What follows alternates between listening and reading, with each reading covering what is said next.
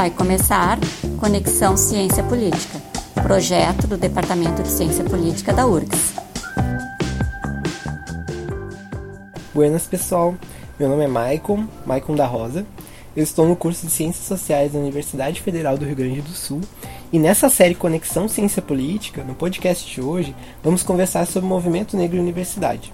Particularmente, eu me feri a uma perspectiva anticolonial, de descolonização da universidade enquanto um movimento concreto, que não se manifesta apenas no plano das ideias, mas na praxis, na, na praxis, né, na concretude de um movimento real para a transformação.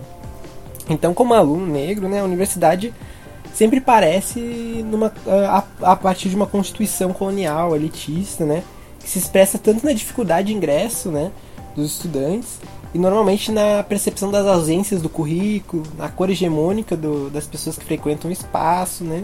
na dificuldade de ingresso desses alunos cotistas, na ausência de autores, às vezes, no currículo brasileiros e americanos, digo americanos no sentido do continente, né?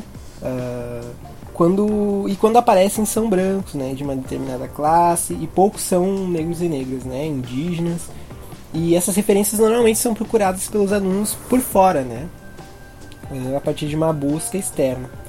Eh, mas creio que a universidade ela pode ser transformada, apesar dos limites, eh, e o movimento negro é um desses movimentos presentes na universidade que faz essa proposta transformadora. Mas a pergunta que fica é: como chegamos até aqui? Qual a atuação do movimento negro no âmbito da educação básica como superior? Bom, é uma história longa. Então, desde o 14 de maio, que foi a ressaca do 13 de maio de 1888, né? Onde os negros e negras ganharam a liberdade, mas a liberdade é um, é um, é um direito muito, muito amplo, né? Falar de liberdade, porque as a, eles tinham a liberdade, na verdade, de escolher ou serem explorados, às vezes, muitas vezes, pelo mesmo lugar onde já estavam, ou morrerem de fome. Essa era é a primeira liberdade que eles tiveram, né? E não foi uma verdadeira emancipação, né? Uma perspectiva do movimento negro. Então, muitos continuaram nos mesmos lugares, né? E a população negra acabou por tentar encontrar meios de ascensão social, né?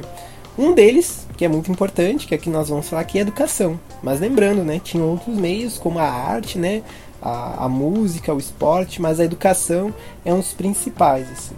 Então, durante o século XX, formou-se clubes sociais negros, jornais, né? Aqui no Rio Grande do Sul, por exemplo, tinha, tivemos o jornal, a revista Tição, né? Que, que esteve em voga em 78, 82, e mesmo organizações políticas, como a Frente Negra, né? Uh, cumpriram um papel de alfabetização e instrução do povo negro em geral, né? Sendo uma perspectiva solidária, coletiva, né? Então, ali já se semanava-se uma perspectiva de educação popular. Mas também havia uma articulação na política institucional também, uh, na luta pela educação. Tanto com partidos que eram solidários à causa, né? a gente pode citar Marighella e Jorge Amado quando fizeram uh, uma proposição de lei pela liberdade religiosa das religiões de matriz africana, tanto com seus próprios seus, seus quadros próprios, né? Como o deputado e, e senador, né, Abdias Nascimento, que ocupou os dois cargos, né?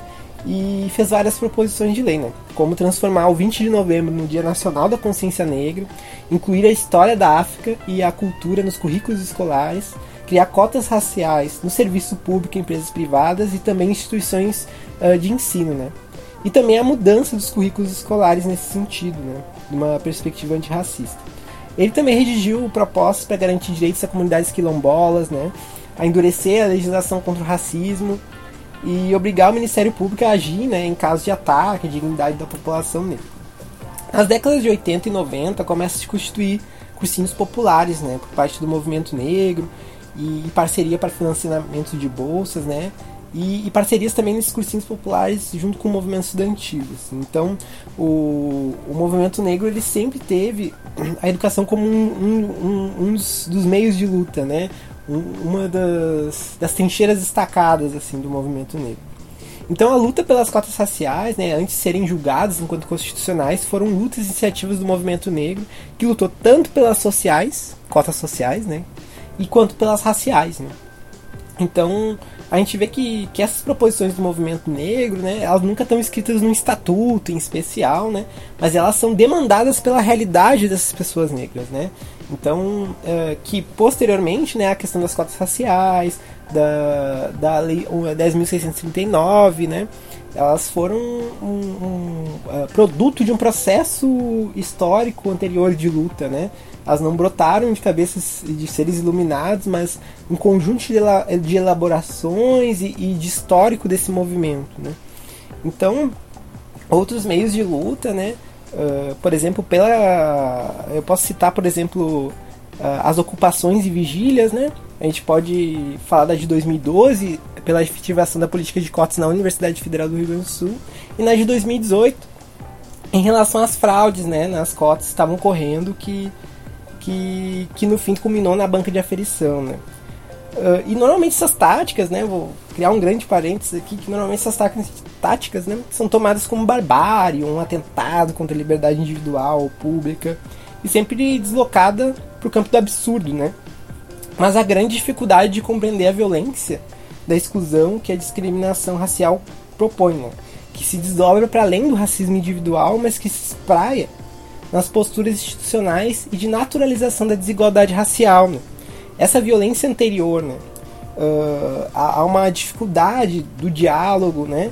E, e um, certo cinismo histórico dessas instituições públicas e, e, e privadas também, em relação aos lugares sociais das raças no Brasil, né? O lugar de negro e o lugar de branco, né? E se há contradição entre a legalidade e a economia, né? Que propõe isonomia, mas economicamente diz que é inviável no sentido da valorização do valor, não é o povo negro e a população indígena que produziu isso, né? Porque a própria conceito de raça foi inventado pelos colonizadores e não pelos colonizados. Então, a reivindicação por esses direitos, né? por todos os meios necessários, como diz Malcolm X, é uma reivindicação do status de humanidade. O verdadeiro absurdo está em uma sociedade que legalmente prega a isonomia, mas desumaniza a maioria de sua população. Né?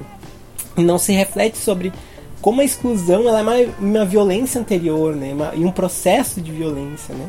Porque, uh, enfim, e, e, o que observa é que com um maior contingente de estudantes pobres, negros, indígenas na universidade, engajados nas lutas dos seus povos, ou de sua classe, expressa o ideal palmarino de liberdade, né, igualdade social em última instância.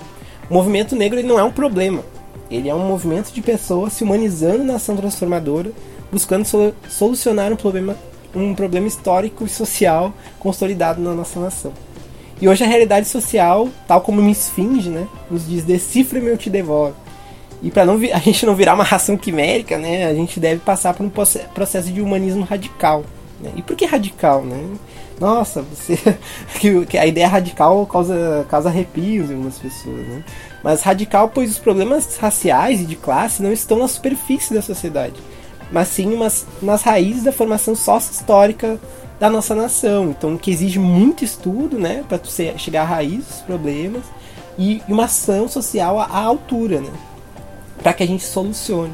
Porque para os colonizados, né, para os sujeitos racializados, o, de, o, o, diálogo é sempre a primeira instância. Mas o diálogo, por conta do racismo, né, um racismo sistêmico que vivemos, né, normalmente esse, esse, diálogo em primeira perspectiva é negado, né, como, ou aquele cinismo que eu tinha anteriormente falado.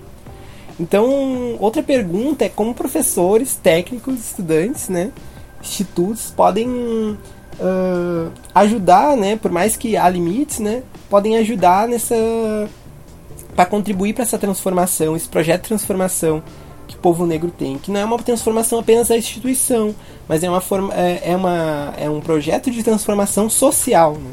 Por mais que não exista um programa, um estatuto de transformação, mas há sim certamente uh, políticas que, que que ajudam, né, numa real democratização uh, do espaço nacional. Né?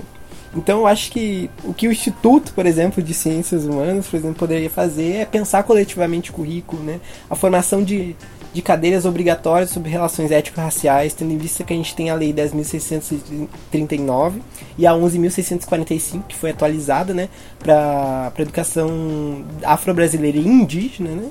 Colocando os nossos parentes indígenas aí dentro do programa. Então, formar uh, intelectuais que, que não só na licenciatura, né, que vão uh, à sala de aula, mas também pesquisadores que conhecem o solo no qual seus pés assentam para fazer a pesquisa, né, de que não estão fazendo pesquisa no abstrato.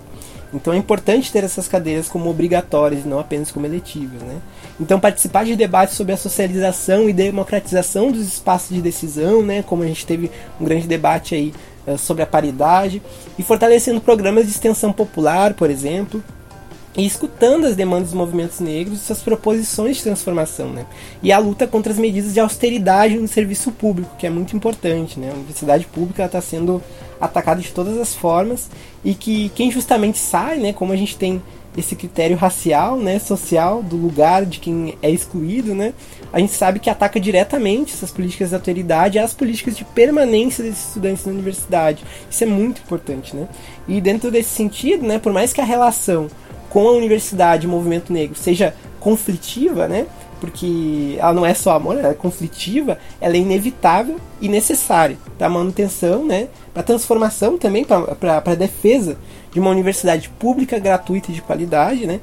Que, só que também defendemos que ela não pode ser pública, gratuita de qualidade apenas para uma raça ou apenas para uma classe. Então a gente propõe né, uma consolidação de uma verdadeira universidade popular, assim, que esteja atrelado a um projeto de nação uh, e das demandas né, da classe mais pobre, das maiorias, né? Maiorias numéricas nesse sentido, né? Então, esse projeto uh, expressa, como eu disse anteriormente, o ideal palmarino, né? Que é um projeto revolucionário, assim. Então, eu trago essa, essa reflexão para nós, né, para todos e todas que estão ouvindo o podcast. Então encerro minha humilde contribuição, assim, e agradeço, né, a atenção de todos e todas que me ouviram até aqui, me aguentaram. e até o próximo episódio, pessoal. Até o próximo episódio do Conexão Ciência Política.